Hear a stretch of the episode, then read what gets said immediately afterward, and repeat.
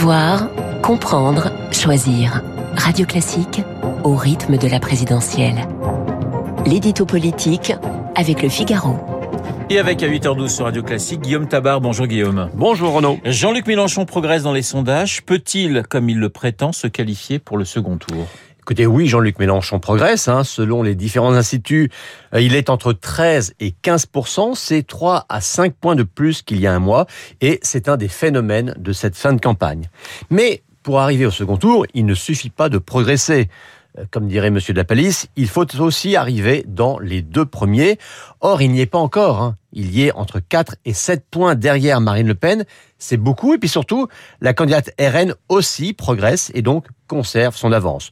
Donc, autrement dit, dans le phénomène Mélenchon, il y a une part de réalité, mais il y a aussi une bonne part de méthode couée. Alors cette hausse n'en est pas moins euh, réelle. Guillaume, comment l'expliquer? Alors déjà, c'est un classique pour Mélenchon. Euh, c'est sa troisième campagne présidentielle, 2012, 2017, 2022. À chaque fois, il commence plutôt bas et grimpe en fin de campagne. Rappelons qu'en février 2017, il était à 8%, quand Benoît Hamon, sortir de la première PS, était à 17%. Et eh bien, deux mois plus tard, Hamon a fait 6 et lui 19. Alors, qu'est-ce qui explique cela? Eh bien, je vois deux explications.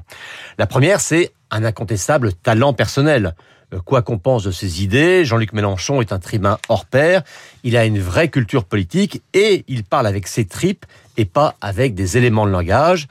Euh, ces meetings attirent du monde, on l'a vu euh, place de la République la semaine dernière, ou à Marseille ce dimanche, même s'il y a eu dans la cité phocéenne moins de monde que prévu cette année.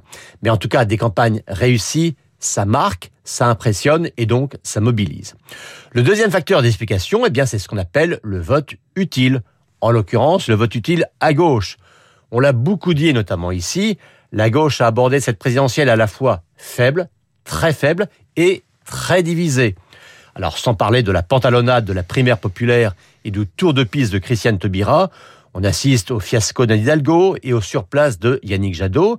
Alors, que font les acteurs de la gauche? Eh bien, ils se tournent vers le candidat le mieux placé, sinon pour gagner, du moins pour peser et montrer que la gauche existe encore. Alors, Guillaume, que peut viser euh, Jean-Luc Mélenchon à travers cette présidentielle? Alors, on le sait, il le dit lui-même, hein, à 70 ans, cette présidentielle sera sa dernière. Or, les insoumis, c'est Mélenchon. Donc va déjà se poser pour lui la question de la pérennité de ce qu'il a construit depuis dix ans. Euh, cherchera-t-il à pérenniser une gauche radicale en rupture totale avec la social-démocratie, euh, quitte à ce que ce courant euh, révolutionnaire reste durablement minoritaire, ou voudra-t-il s'appuyer sur sa suprématie à gauche pour tenter de reconstruire quelque chose de plus large et de plus unitaire? On se souvient qu'en 2017, il s'y était refusé. Eh bien, la question lui est à nouveau posée aujourd'hui.